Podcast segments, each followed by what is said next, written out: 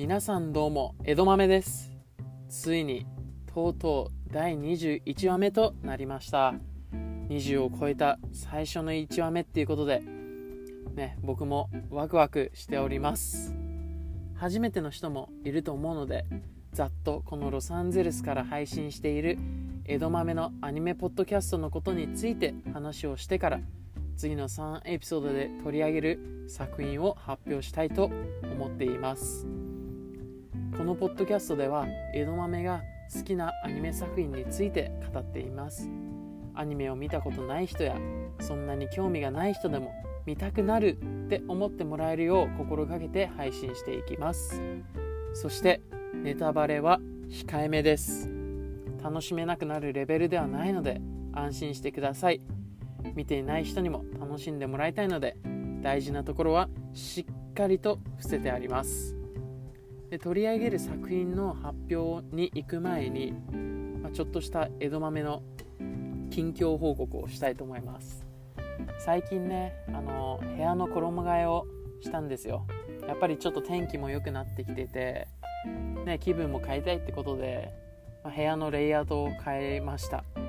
ですごい気持ちいいし時間あるからまあじっくり時間かけられる。そこがやっぱまたいいし。で気分がね全然変わるから、まあ、沈んでる時とか気持ちをちょっと紛らわせたいなっていう時にすごくおすすめです。皆さんもしてみてください。でその中でもねあの最近その衣替えした時に、まあ、気がついたこととその後のことがあってその去年の11月に買ったサボテンの位置も、まあ、もちろん衣替えによって変わったんですけど、まあ、そのねサボテンって同じ苗から3本のサボテンが生えていてで真ん中の子がすごい大きくて存在感の出てるサボテンなんですよ。でその横にある2つはちょっとかあのちっちゃくて可愛らしいそんなようなサボテンになっていてで衣替えする時にもちょっと気がついたんですけどこの右のサボテンの子がすごくなんか大きくなったのかなって思ってけど、まあ、写真とかもそんなに撮ってなかったから、まあ、比べようがないなって思っていてで、まあ、衣替えして位置も変わって太陽の位置も、ね、太陽が当たるところも変わるじゃないですか必然的に。だからねそれで、まあ、毎週日曜日あの水与えてるんですけど先週気がついたことがあってあの右の子がとうとう真ん中の子を追い越しちゃった。びっくりしちゃったよ。身長を追い越しちゃったからえ？っって思ってこんなに早くしかも気づかないところでかーと思って。でそれからままたねより一層愛着が湧きました。なので今左の子も育つようにちょっと頑張っているところです、まあ、頑張っても変わらないんですけど僕が頑張ってもね。なのでエールエールを送ってます。なそんな中今この次の3エピソードで取り上げる作品を発表していきたいと思います。第23話目ではかぐや様を告らせたい天才たちの恋愛頭脳戦です。第24話目では僕だけがいない街。第25話目では有利オンアイスになっております。で第23話目のかぐや様が告らせたい天才たちの恋愛頭脳戦は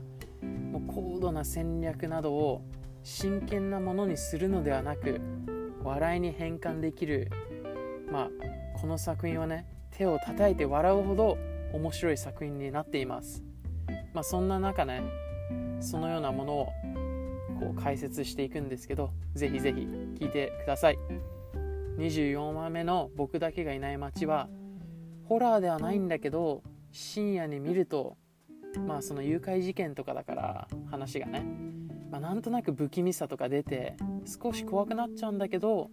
そこも含めてこの作品にのめり込めるものとなっております。なんならね深夜に見た方が雰囲気出るから深夜に見る見ないと損っていうレベルです。で25話目の「ユーリオンアイスは」まあ、メインキャラの関係性はもちろん後から出てくる対戦者のまあ、曲を含め、え衣装とかも含め作り込みなどがね気合が入った作品となっているのかなって思います、まあ、そこをにフォーカスを置いて説明していこうと思っております。なのでぜひぜひ聞いてみてください。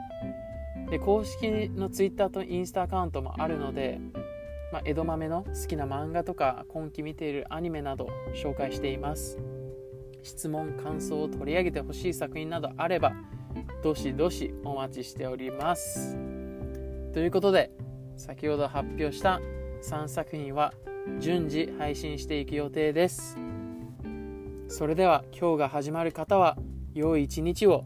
昼間頃の方はもう一頑張り。ファイト。そして夜の方は Good night 次回の江戸豆のアニメポッドキャストお楽しみに。